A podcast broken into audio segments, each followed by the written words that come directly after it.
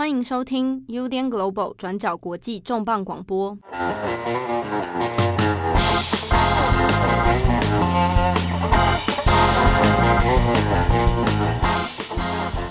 Hello，大家好，欢迎收听 UDN Global 转角国际重磅广播，我是编辑七号。今天的节目呢，是我们和端传媒做的一集特别节目。那在这个特别节目当中呢，我们会访问端传媒其中几个年度专题的专栏作者，那来谈谈在做年度专题的时候有哪些很特别的题目。那今天我们要谈的这一篇呢，在端传媒的文章叫做《走进体制的年轻人渐渐成为他的一部分》。这是由端传媒的记者来福所做的一篇调查报道。那我们今天现场就连线端传媒作者来福，我们欢迎来福。Hello，大家好，我是来福。这一篇文章呢，叫做《走进体制的年轻人渐渐成为他的一部分》。那其实他这篇是来谈现在在中国有一些年轻人，哦，他可能大概年龄在二三十岁左右。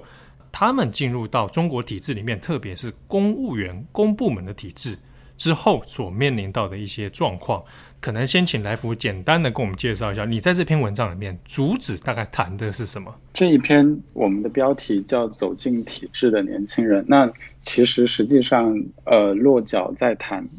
呃，几个主角，他们都是在街道办或者呃乡镇政府工作的年轻人。可能要解释一下什么是街道办，哦、就是街街道办，呃、它是写作就是街，就是我们讲的街道嘛，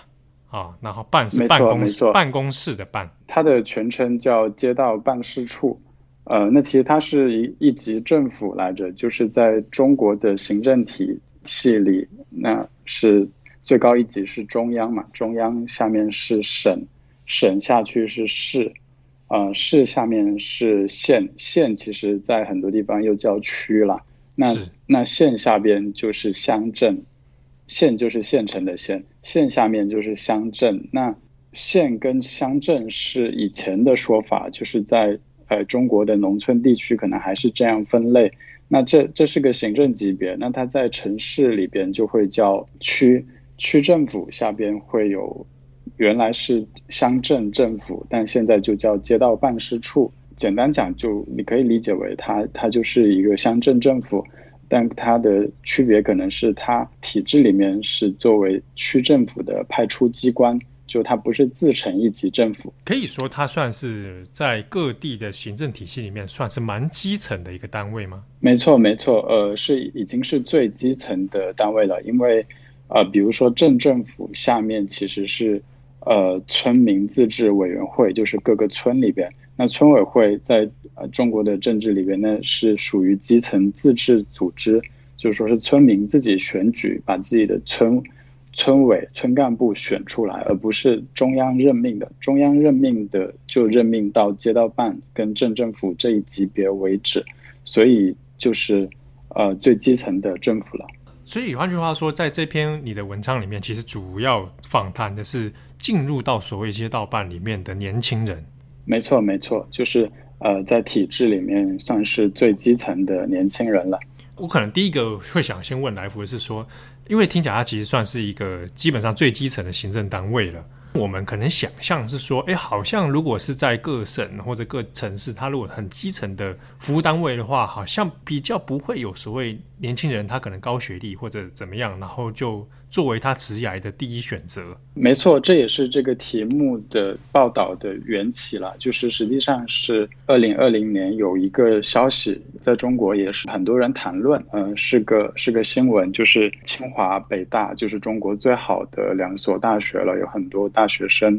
呃，被招进了杭州一个街道办。有十个吧，其中有有硕士生，有博士生。呃，那去到街道办，那街道办像我刚刚呃齐浩讲的，就是它是最基层的政府了嘛。那过去其实很多都是中专学历、大专学历或者一些部队转业的干部，就是从军队里面退役，然后安排工作，就安排到呃基层政府。很多实际上是没有公开招聘的，就是说呃没有办法通过公务员的考试考进去的。比如说广州的一个乡镇政府，它是这几年才公开招聘的，之前都是本地的一些村民啊什么的。所以他实际上，因为他做的是很琐碎的工工作嘛，就是对接基层啊，只要是执行上级政府的一些命令，所以呃也谈不上什么专业性。大家当时会觉得说，一个清华北大的大学生、硕士生去到一个基层政府工作是那种浪费嘛。背后有另一个问题，就是说，是不是体制外的工作不好找了？就是就业市场上已经没有什么好工作，呃的吸引力会超过一个街道办。杭州街道办他给的薪水应该是比较高的，嗯，那像我这一次采访的深圳跟广州，他们给的薪水也是很高的，就是呃，比如说在深圳是街道办的公务员的话，是可以拿到二十八万人民币一年。实际上，经常可以拿到更多，三十多万这样。三十多万也有可能。那我们这边整理一下，就是过往其实，在街道办，就如同来福所说，他其实过去很少有所谓对外招聘这样的状态，这样的现象，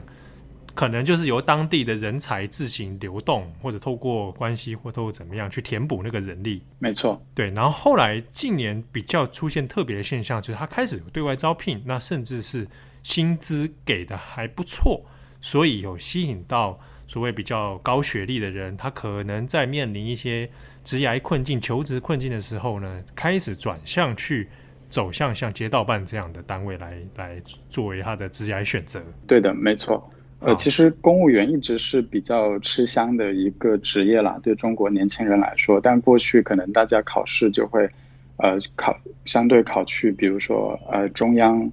一个级别的或者省市级级别的，就是因为级别比较高，它它的仕途前景是比较开阔的，就是会觉得出路各方面，而且可能它的 title 感觉起来也比较体面一点。是晋升的问题，就是嗯，比如说你去到街道办，呃，在那个因为街道办的行政级别刚刚说了很低嘛，那你在里边是一个刚刚进去的办事员，那你的晋升，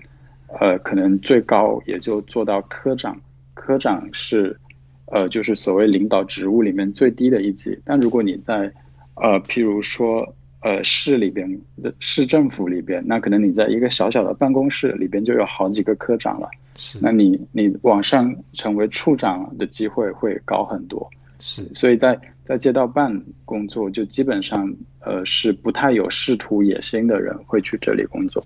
不过，因为在二零二零年这一个相关的新闻，其实有吸引到不少呃社群舆论的讨论。那包含来福你自己也对这件事情就感到很有兴趣啊。在来福你的这一篇专题报道里面，其实有访问了不少算是当事人。好，那他们很多就是来自可能是广州，可能是深圳，然后在这个街道办里面所工作的年轻人。可能这边还是先问一下来福，你自己本身大概是什么样背景，然后你怎么样去接触到这样的年轻人？我是在大陆上学，一直上到大学。大学我读的是新闻系，然后后来去香港读呃读研究生，就读的是人类学。那我毕业之后就去端传媒工作了，就当记者。那端传媒是在香港的一家媒体。但是因为他报道的是除了呃中国大陆、香港、台湾、澳门，那还有还有就是海外华人，就是会覆盖到全球华人。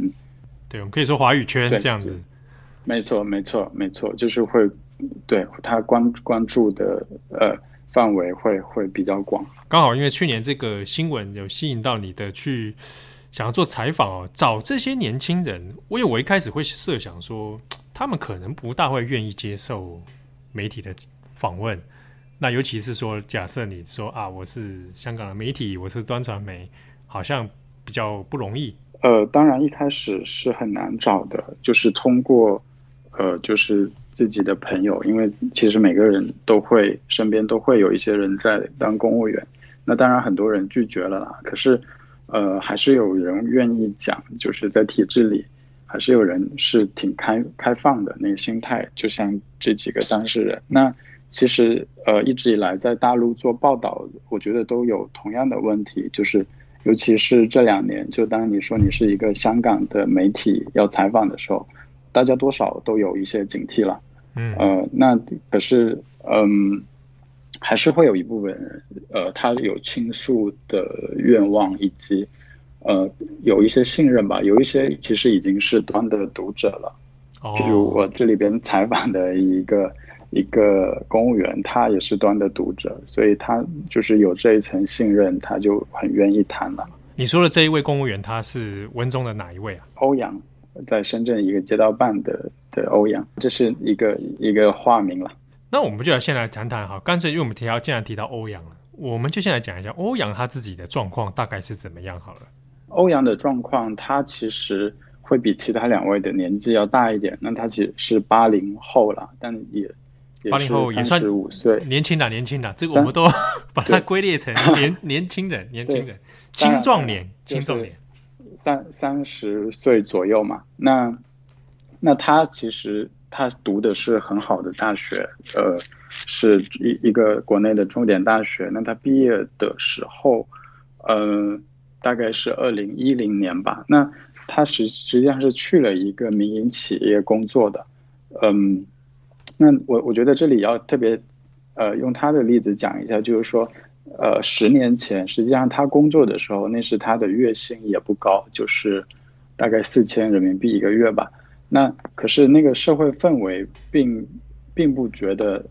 中名校毕业的大学生去体制内工作，尤其是去基层工作，是一个很好的选择。嗯，所以他自己呃，当时辞职去考公务员，考进街道办的时候，其实他的同事是很不理解的。你说这个事情大概当时是发生在二零，就十年前的话，二零一零年左右。对对对，当时同事不大能理解他作为一个算是高学历，然后还去考公务员。对，因为他做他的工作是房地产行业，然后他的老板也是海外留学生回来的，同事也大部分是名校毕业吧。那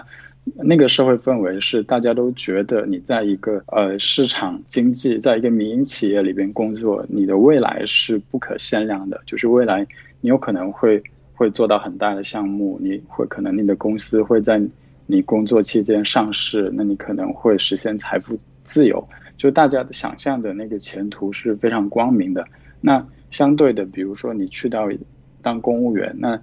那是很流行的说法，就是说。一眼望到头的生活，就是你大概知道你一进去每个月拿多少钱，你二十年后、三十年后也拿这么多钱，然后你做的是没有创造性的工作，在名校毕业生这个圈子里，就是大家会比较负面的去谈进入体制这个事情啊，尤其是如果算时间点的话，二零一零年那个时候其实有还有很多。可能所谓在社会舆论上面，在市场上面会认为有更多开创性的事情可以做啊，你可以再去赚更多的钱，甚至是呃或者有狼性一点，你可以去找更多更有竞争力的产业。嗯，没错没错，就是大家对市场还是很有信心吧，还是觉得年轻人进入市场大有可为。嗯，但他选择欧阳就选择了进到公务员体系，因为。竞争在民企里前景光明，那当然那个竞争也很激烈了，压力也很大。那他觉得自己的性格可能不适合参与这种竞争，他就退出了。那他就去考公务员。那那时因为，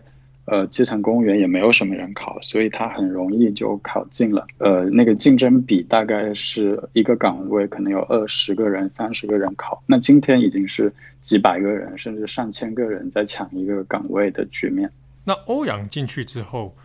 他的自己有感受到什么样变化，或者自己有觉得不适应的地方吗？他的变化在于，他觉得那个体制的氛围也在渐渐变紧吧，就是可能觉得他的同事以前批也会比较有批判性一点。所谓的批判性，指的是说。对于这个体制，对于政府的一些行为，对于一些公共事件的回应，有比较有批判性一点的的态度。呃，那这几年可能就会比较认可政府，比较认认可国家对于一些事情的处理吧。在这个方面上感受到一种紧缩，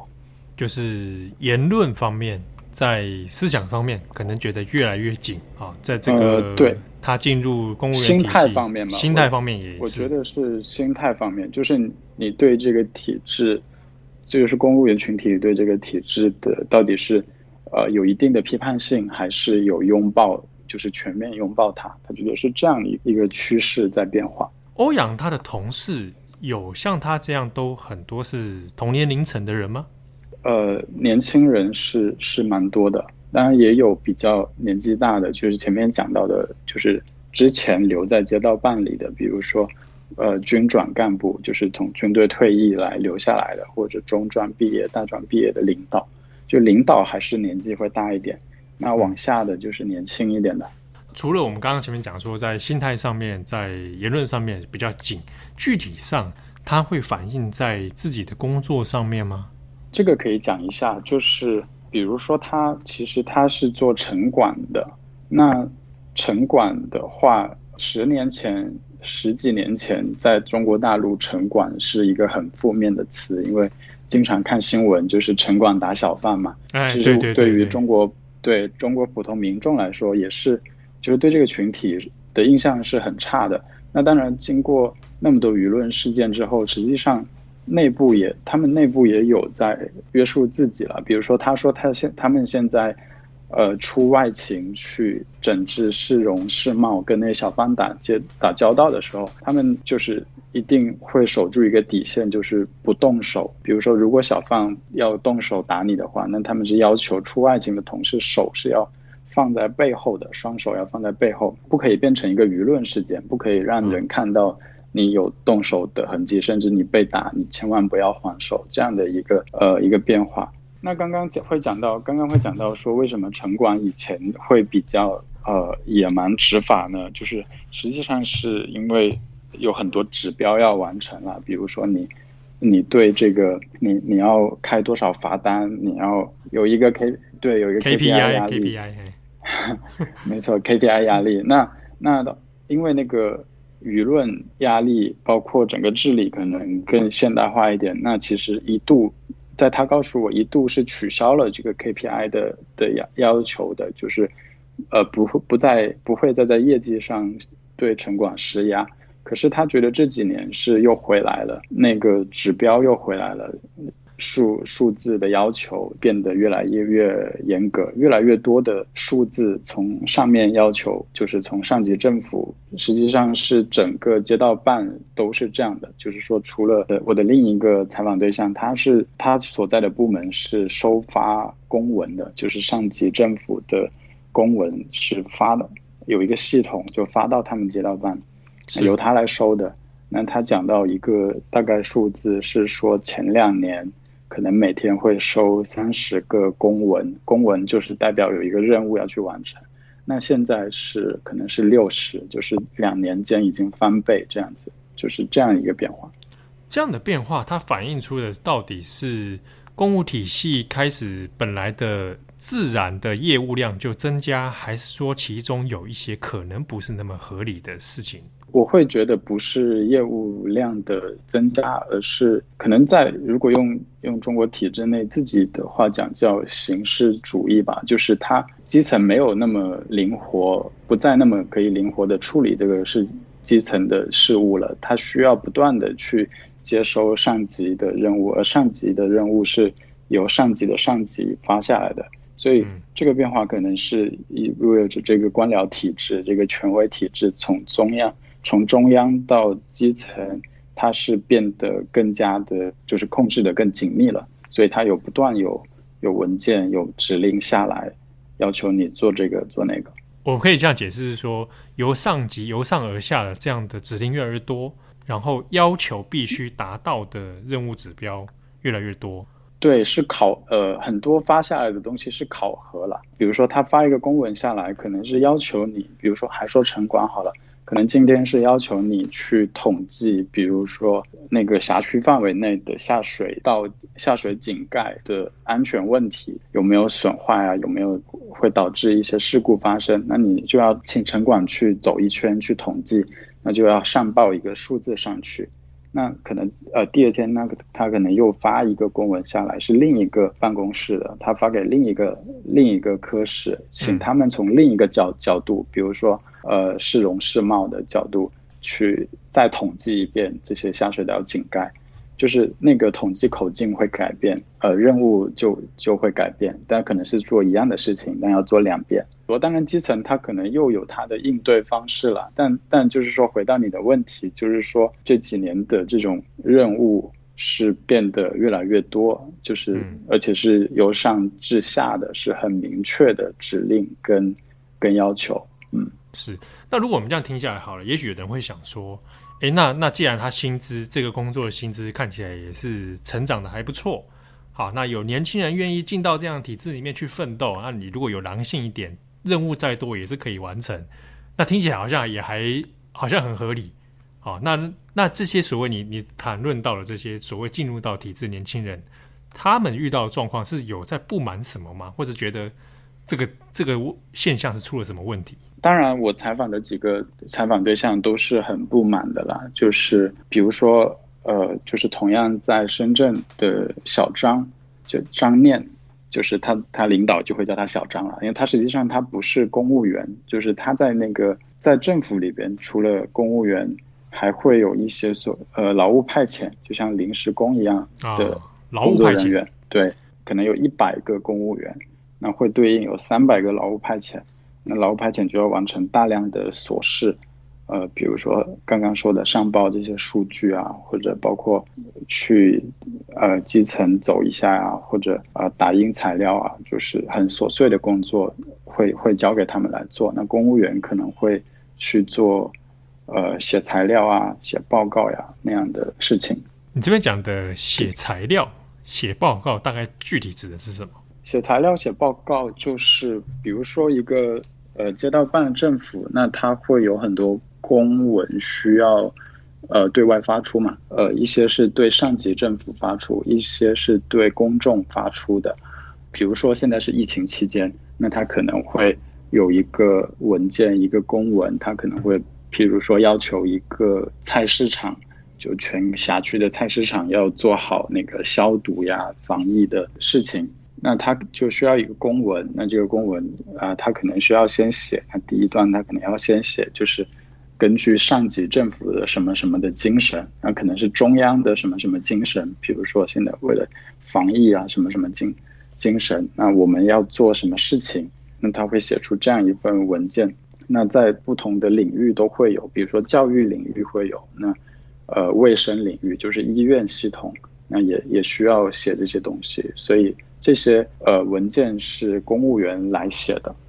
那你像不过像你比如说你访问到的几位啊，从这几个人的状态里面，因为因为大部分其实呈现出来就是不满的的想法比较多一点。嗯，那这个不满之中的背后，比如说我可能会直觉想象是，也许是因为年轻人他有一些理想没有办法在工作中实现，可以这样解释吗？我觉得可以，但是这个理想不是我们一般谈理想所讲的那些，譬如说我要实现这个社会更平等，或者怎么样，就是比较宏大的理想，或或者说、呃、比如说或者说什么改进入体制里边来来改变体制。哦，没错没错，就不是这这一类型的理想。他的理想可能很简单，比如说刚刚讲到的这个劳务派遣，就是张念，呃，就是可能他有一他有一个。很执着的东西，他觉得很不满的东西，就是说你不要给这么多，就是不可能完成的任务。比如说今天发了一个任务，然后说你今天晚上，比如说我在稿子里面写到的，让他今天就要把那个辖区里面一千个团员、共青团员的团费都要上交。那实际上那个任务是是做不了的。那他最后他自己垫钱把那个团费给给垫上去了。对对对，就是说，就是、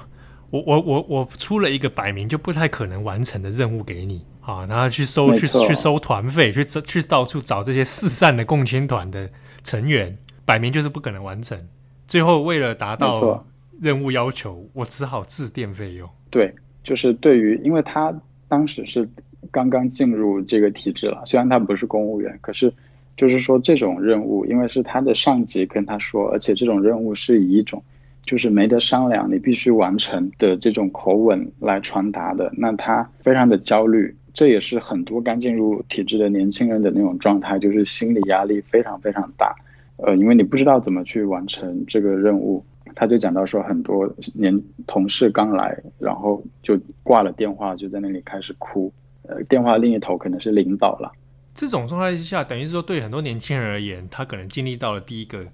一个很巨大的冲击在于这些就是摆明不合理的要求，然后我又要去达成它。对，那或许我们是不是可以这样说，在这一些年轻人里面，他们也许未必都是抱持所谓改变社会的理想，但是至少是不是在工作上面能够一个合理的待遇？没错，没错，呃，这是一类了。但是像比如说你刚刚讲到这个收团费这个事情，它其实也也不见得是个案，对不对？就是在很多的街道办里面都有可能类似发生类似的状况。嗯、没错，因为这个事情它会是上一级政府它有一个。可能他要完成一个他的 KPI，比如说本月那个收团费实际上有个系统的，那个系统可能到今天晚上十二点就截止了，而他可能需要完成一个指标，比如说百分之八十，那他完不成，他可能就把压力往下转移，就要求说你在今天必须全部收过来。那如果下面都收了，那他上面可以完成他的百分之八十啊，他就可以交，他就可以他向他自己的上级交代了。没，没错，没错。基本上就看起来，就它就是一个，或许有一些大家也很多人其实已经也理解到，就是在中国的这种体制之下，它就是基础架构就是个压力型的，由上而下的这样体制。没错，是它是个压力体制。对啊，那比如说好了，如果我是我的话，我直觉可能会想说，诶，那如果在公务体系里面，我可能生存之道在于浑水摸鱼，那难道没有？嗯，难道没有这样的状态？比如说越到基层越浑水摸鱼，反正这样的事情。摆明就不合理，摆明我就不可能办到，我就给你中间来给你偷一下。对对，没错，实际上是这样的，就是譬如说，呃，同样这样的任务，经常有可能是说要你去做一个事情，而这个事情你要，呃，你要反馈，你是要反馈一个数字上去，那最后可能年轻人觉得我做不了这个事情，反正完成不了，我就编一个假的数据给你就得了，我也不用去做，那这就是对你说的浑水摸鱼，做假的报告。做假的数据，对假的数据，当然，呃，可能还是要看，比如说，呃，一些不是那么重要的数据，呃，就会就会作假。那一些，比如说，最近在做人口普查，那这种就是它的出发的级别是比较高的，那而且它本身带有一个系统让你去把数据填进去的，这种作假不了，那这种就需要动员到更多的人力了。那有很多，比如说，只是。呃，只是一个社区里面不是很重要的一个小事情，那这种数据就是他们会判断了，就这种会觉得虚报就虚报了。来福，你在访问的几个人当中啊，你自己还有没有印象特别深刻他们所讲过的经历，或者是比较过程访采访过程中让你印象深刻的事情？我觉得我对他们的处境是蛮好奇的，而且我觉得也蛮蛮能理解到，比如说有一个。呃，年轻的女生，她也是名校毕业了。那她就讲说，说他们既然选择进入基层体制，那她本身就不是对创造性有渴求的一个人，就是她把自己区别于可能去呃互联网企业、创业企业做事的那些同龄人。嗯，那尽管如此呢，就是他还是非常的难受在这个基层体制里面，因为他作为一个。呃，受过高等教育的人，而且他本身可能自律性都比较强的一个人，那他去到基层体制，就发现跟他共事的同事可能就是对这个事情已经失去热情，而且就是所谓做得很粗糙了。从他们的角度就会觉得啊，为什么要这样做事情？为什么不能把这个事情做得专业一点？所以他们很多进入到呃基层的，还是会想要离开。就是通过，比如说有的他还不是公务员编制，有的是像我刚刚说的劳务派遣或者呃事业单位编制。事业单位编制也可以理解为呃公务员了，他也是拿财政的拨款发的工资，但是他还不是公务员，所以他还可以参加公务员考试，那你就可以考走。那公务员已经没有办法参加公务员考试了，但体制内还可以有别的，就是选拔的通道可以让你离开，当然也很难了。但他们还是会想要，就是离开基层。来福，我这边也在顺便可能请教你一下，补充一些相关资讯哦。那比如说，像是这些年轻人，他如果要进入到公务员体系哈，不管是街道办也好，还是其他，他要参加可能是可能招聘，那或者是可能考试。这之中会不会有所谓可能大家外界所想象的啊，就是他有一些政治方面的审查啊，或者是相关的，比如政治科目的考试，会有这样吗？公务员考试他会考两个科目，一个叫行测，呃，行是行动的行，测是测验的测，它是行政能力测试。那它实际上是包含了几个类型的题目，当然有你说的这种关于政治的题目，但是它只是其中的一个部分。呃，那它还有很多语文方面的题目嘛，就是让你辨别一些成语。那它还有呃逻辑题目，比如说一些数列、一些排列组合的问题。总的来说是常识性、通识性的题目比较多，而且我觉得挺难的。比如说那些数学题、逻辑题，呃，我我看了一下，我觉得呃难度还挺高的，难度还挺高的。然后呃。就是如，但是他会看分数啦。就是说，如果你是考国考，要去到级别很高的政府单位，那难度就很高。那如果是基层，所以那个岗位竞争的人不多的话，即便题目比较难，那实际上你分数不需要很高也可以过关。那除了行测呢，还有一个叫申论。那它呃，可能比如说街道办这种，但它可能是。模拟一个一个政府工作人员的呃处境，比如说一个，哦，一个情情境题目这样子。对对对，然后说遇到这个事情，那你会怎么处理？或者你要写一个材料，我去看了一些分析怎么答题的的攻略了，因为有很多那个机构在教你怎么考个公务员。啊，那他实际上他反而呃不是不像你刚刚说的是说考验你的政治忠诚的问题。它考验的还是你的办事能力的问题，就是譬如说，如果你是考街道办的，那他他不会想要你站在一个很高的位置去谈这个问题，他会希望你站在一个街道办的小公务员的角度去。然后去谈政府可以怎么去处理这个问题，呃，从就是就如果你从这个角度出发去答题，反而更有可能拿到高分啊。所以如果随意在文中乱喊口号的话，其实未必有帮助。对，一定是没有用的，一定是没有用的。对对对。那那、嗯、那可能外界会想说，啊，那如果是不是进到公务员体系啊，在中国，那每一个人就会变成党员？不是，比如说街道办，它实际上它是几个机关合在一起，你可以这么理解，就是。它有一个办事处，就是刚刚说的政府嘛，是行政机构。那还有一个叫党工委，就是比如说城市市政府也有市政府跟市委，就是党委那个城市的党委，党委是是高于那个政府的，就是会会高一级。比这个要看他的，比如说党委书记，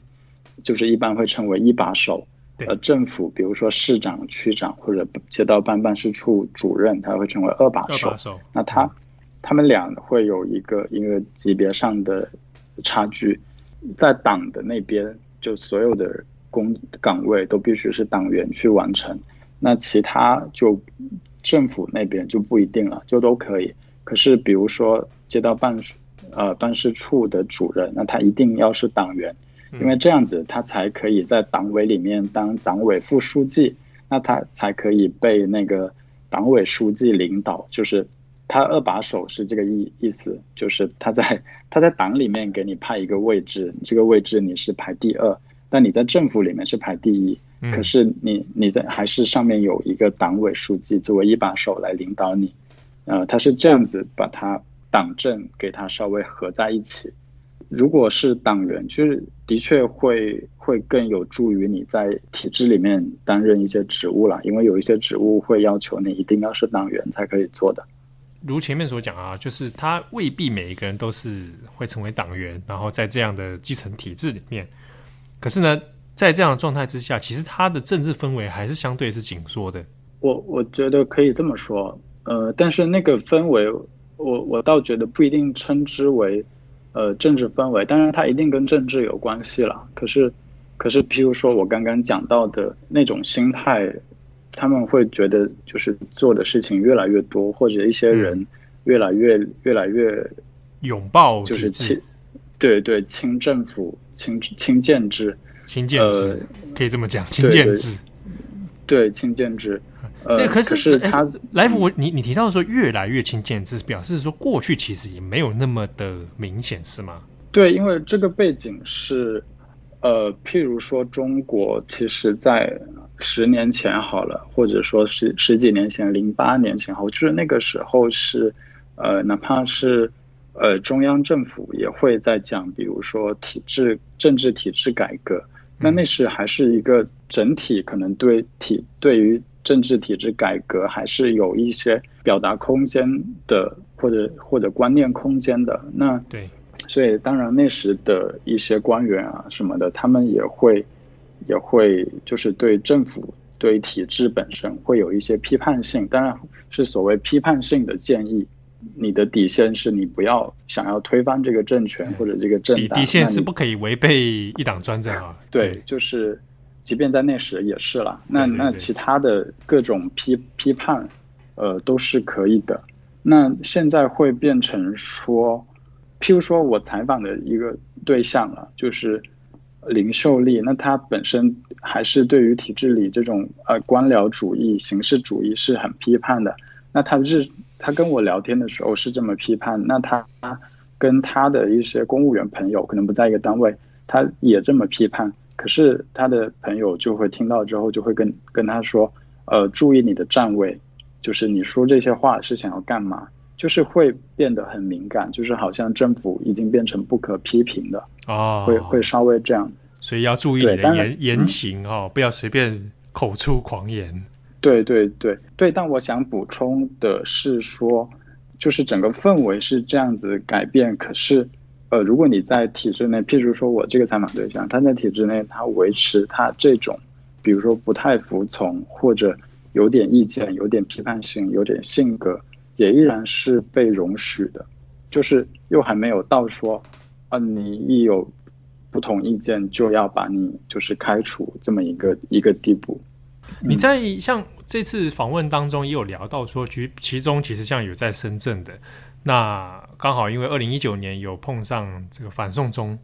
的一些状况，嗯、那这个在街道办里面其实也引起一些内部的讨论。呃，没错没错，因为深圳离得很近嘛，那那个时候其实呃整个中国大陆其实都在讨论这个事情，因为实在太轰动了。那那个街道办里边，就是比如说刚刚讲的张念，他是在党政办，党政办呢，就是呃，可以理解为那个街道办事处的一个最核心的部门，它是直接服务于领导的，所以你每天的工作是要围绕着领导，那会被认为是那个权力浓度会高一点了，就是会更讲政治一点。嗯，当时小那个张念就是说，他们呃同事之间都不会讨论这个话题，就是说哪怕批判的骂一句“香港废青”啊什么的，这种都不会发生，就是大家就当不存在，哦、连连连骂连骂香港都都选择不存在这样这样的状态。对对对，就是也不会骂，对，就尽量不要表示任何意见，哦，不管你是支持还是反对，嗯、对。对，就沉默了，就沉默了。然后，呃，但在另外的业务部门，譬如说城管，就是说远离那个权力中心，那他们是会讨论了，讨论得很激烈。那这个讨论，我就觉得跟呃外界差不多了。那主要当然都是在骂了，骂香港年轻示威者。那最后我想请教来福几个问题哦，因为在这篇文章里面，其实你有看到。呃，你在标题上有讲到说，这些年轻人其实渐渐进入体制之后，其实也正成为了这个体制的一部分了。整体这样看下来，是不是来福你会觉得，对这样的现象哈，年轻人进入到中国的公务体系里面，整体来说，他最后的结局注定就是成为被吸纳成体制的一部分，然后也就这样子了。感觉起来会不会有点悲观？就是如果用乐观跟悲观这两个选一个，那当然。我会说是悲观的啦，因为你要改变体制，我觉得是是基本是不可能的。呃，但是我又觉得，就是做这个题中间，我又感觉到其中的复杂性吧。就是我会觉得，的确有发生一些改变，就是可能只是变得更正常一点。呃，但也也算改变吧。就是比如说刚刚讲到的，说城管变得更文明了，就是因为是。呃，现在有更多的名校毕业的学生进入城管，而且很多是学法律的。那譬如说，过去的一些领导会说啊，这个小贩你就罚他就好了。可是那学法律的学生就会说，呃，这个不能罚，如果罚了的话，我们是违法的。就他会用更文明、更更遵守法律的事情去处理。那我去的时候，就是我我有偷偷跟他去到里边了。那我还看到他们有在被，就是被一个市民起诉，就是他们的街道办被起诉了，因为拆迁的问题，呃，他们被被告，那呃去法庭上跟这个市民对峙，这当然是一种改变了，就是说整个在变得更专业一点，所有的事情更专业或者。可以在法律体制、法律系统里面解决的，会在法律系统里面解决。我觉得这个变化是有的，呃，但是更大的、更大的变化，譬如说，能不能让他不要这么官僚，不要这么形式主义，或者说让他党政不要这么紧密，就是能不能有一些改革的东西？那当然我，我我现在是比较悲观的。在接下来可预期的可能几年当中，像这样子年轻人，可能因为薪资的考量等等，然后进入到体系，就你的观察，可能会越来越多吗？我觉得会越来越多啦。可是编制是有限的，这也是这也是里面讲到的一个，就是为什么竞争会这么激烈呢？因为就是所谓编制，就是说当政府在确立一个机构的时候，会确定他的名字，他的他要做什么职能，然后他有多少个人，他有多少个位置可以给他，这些都是确定的。确定之后，你基本上就没有办法改了。就是我在报道里用到的，就是官方公布的数字，二零一六年是有七百多万的公务员。那有机构做个测算，就是说到现在的话，应该也差不多，就可能还是七百多万、八百万这样子。但是它的围绕着它，比如说。更多的劳务派遣的岗位会更多了，我是觉得会越来越多的年轻人想要进入这个体制啊，呃，因为譬如说最近在最近几天在中国大陆比较火的一个事情，是因为有一个互联网企业，啊，就他的年轻人，对对对，拼多多，对，就是他的员工遭遇，就是出来讲说。就是有一个猝死的嘛，就是因为工作强度太大猝死。就是我刚刚讲的那个十年前的那个，大家会觉得在市场里面可以可以找到很好的，可以有一番作为的年轻人。对，然后呃，现在这些互联网大厂，就是的确是名校毕业生的一大去处。可是他们逐渐发现到，原来这里并没有想象中的那么好，就是你可能还要搭上你的生命，而且。呃，已经好多人在有好多案例，就是说你到三十五岁可能会被辞退，就是你这个工作只能做到三十五岁。嗯、那而，公务员是是一辈子的保障嘛，只要这个体制不倒，你就一直是是衣食无忧的。一旦你考上公务员以后，所以是。就是说，越来越多人在这种我觉得整体就业市场不太乐观的情况下，会选择去到体制里。那最后，我顺着你这个问题哦，就我们做一个最后一个问题的总结哈。那也可能请教一下来福自己的看法。比如说，好，我我觉得一个社会里面，如果有非常非常多的年轻人，他的志向是成为公务员的话，我自己会觉得这样的社会体制本身可能是有一些吊诡的地方的。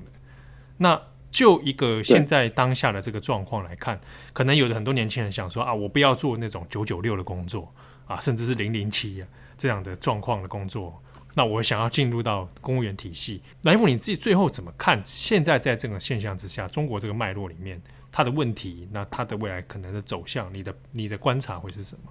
就是譬如说，像我们之前聊过的，就是我觉得。就是稿子里面呈现的一些关于科层制的问题，就是所谓官僚主义或形式主义，其实不止在公务员，就在体制内，不止在中国大陆，其实在很多地方的公务员，或者说在一些大公司，他都会面临这种问题。呃，可是我们依然把这个题目作为就是端传媒今年的一个很重要的话题。嗯，就是觉得在中国的背景里，就是这一群年轻人他的去向跟他的选择，跟他在中间的遭遇，还是很能反映出这个就是整个政治体制、整个国家治理在发生什么问题。就是呃，我很喜欢就是社会学家周雪光的分析，那他一直在研究就是中国国家治理的制度逻辑。那我觉得。这么多年轻人进入行政、进入这个政治体制里、进入基层，的确有可能促进一些很细微的改变。那这些细微的改变能不能最终让这个体制变得更开明一点，或者更更遵守法律一点？我觉得是可以，就是现在不下结论的，是可以开放着等着看的一个问题。那另一个呃是，就是这个行政体制实际上本身在变得比较，比起他之前来说会更为保守吧。当所有的年轻人他觉得在在市场经济里边。是找不到它的位置的，而要回到就是由国家财政拨款的体制里边去生活。那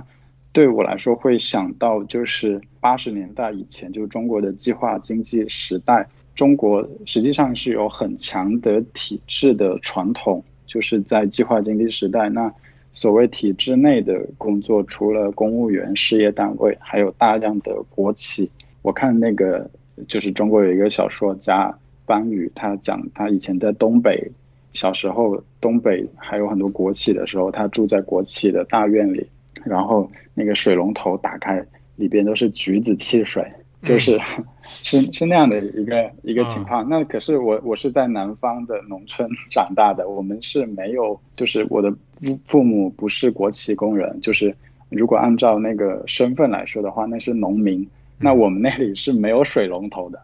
水龙头是什么都不知道，就大家是喝井水的，在在那个时候，所以就是说，但是这个体制提供的那种橘子汽水的保障，呃，到到后来被市场经济取代嘛，就是市场经济成为主流以后，大家期待这个市场经济可以可以让把让中国走进一个更加呃更加开放的一个一个状况里面，那一度它是做到了，可是。现在，如果大家都要回到体制里面去保障自己的生活的时候，当最好的一批年轻人要要去的时候，我觉得它反映出来的是，那个社会各个方面都已经在比较僵化吧，而且给年轻人提供的希望并不多。呃，回，我觉得可以用周雪光的的理论来分析的话，我会觉得这个报道呈现出的背后的问题是。这个行政体制，它其实